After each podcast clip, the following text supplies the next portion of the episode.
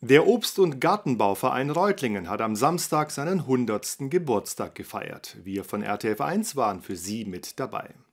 Gefeiert wurde am Südbahnhof in Reutlingen, natürlich mit großem Blumenschmuck. Bei einem festlichen Rahmenprogramm kamen viele der langjährigen Mitglieder zusammen, um ihr 100-jähriges Vereinsjubiläum zu feiern. Blickt man auf diese große Zeitspanne zurück, fällt auf, dass sich der Nutzen des Obst- und Gartenbauvereins durchaus verändert hat in der Gründerzeit, also 1922, ähm, sehr geprägt vom Ausnutzen äh, der eigenen, der eigenen Parzelle, äh, des eigenen Gartens, was, was Nahrungsmittel anbelangt. Eigenes Gemüse, eigenes Obst, um über die Runden zu kommen mit der Familie. Heute spielt eher das Thema Landschaftspflege eine Rolle, insbesondere bei städtischen Gärten und Streuobstwiesen. Sie wissen selber, Klimawandel äh, bringt die Städte auch wahnsinnig unter Druck. Stadtgrün ist wichtiger denn je gegen die Erwärmung. Jeder Baum produziert Sauerstoff, speichert CO2, das ist unabdingbar. Und ein funktionierender Obstbau, ähm, das ist was ganz Tolles. Also das ist, das ist eine Win-Win-Geschichte. Die Präsidentin des Landesverbands für Obstbau, Garten und Landschaft, kurz Logel genannt, war gekommen, um den Verein für sein 100-jähriges Bestehen auszuzeichnen.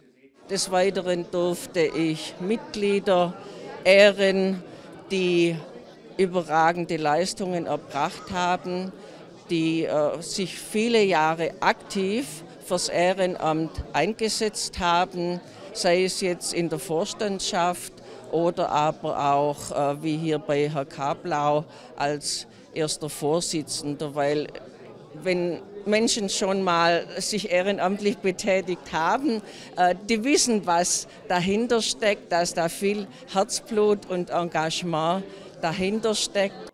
Auch die Stadt Reutlingen bekam für ihre 60-jährige Mitgliedschaft die höchste tragbare Vereinsauszeichnung, den Apfel mit Goldkranz.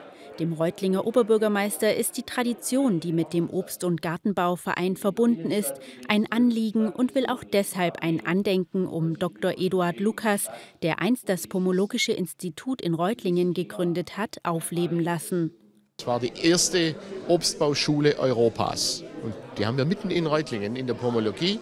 Das Wohnhaus von Dr. Lukas ist erhalten. Das werden wir, sobald sich die Stadt das finanziell wieder leisten kann, mit dem Kreis Obstbauverband in ein äh, Streuobstwiesenzentrum umbauen. Bei all der Festlichkeit gibt es aber auch Sorgen, denn die Vereinsgröße schrumpft beständig und wird es auch weiterhin tun, befürchtet Vereinsvorstand Bodo Kablau. Ein wichtiges Anliegen an die Jugend lautet daher, dass sie einfach äh, das Gemüse und das Obst mit Bedacht essen. Mit Bedacht, wo kommt das eigentlich her? Wo kommt jetzt diese Vielfalt der Äpfel, die ich im Supermarkt sehe, her? Wo wächst mir der Salat? Äh, Pommes frites ist also eine Kartoffel, das wächst im Garten nicht. Solche Dinge, dass sie sich mit der Ernährung beschäftigen und sagen, wo kommt das her? Wo kommt gesundes Gemüse her und gesundes Obst? Auch Oberbürgermeister Keck wünscht sich jungen Vereinsnachwuchs. Gerade mit Blick auf den Klimawandel und Ressourcenknappheit sei wichtiges Fachwissen Gold wert. Und ich hoffe, dass es endlich mal den Schnackler tut und wir sehen ja hier, es sind vor allem auch viele Ältere hier, dass endlich auch wieder jüngere Leute hier in die Hufe kommen und in den Obst- und Gartenbauverein gehen. Denn hier gibt es das Know-how. Wie schneidet man Obstbäume, wie schneidet man Beerensträucher? Für wenig Geld, für einen mickrigen Mitgliedsbeitrag, das ist doch was. Wer den Obst- und Gartenbauverein Reutlingen näher kennenlernen möchte, hat im Mai auf der diesjährigen Garden Live in der Pomologie die Gelegenheit, in Kontakt zu kommen. Hier planen die Vereinsmitglieder neben einer Baumpflanzaktion auch diverse Ausstellungen und Vorträge im Lukashaus.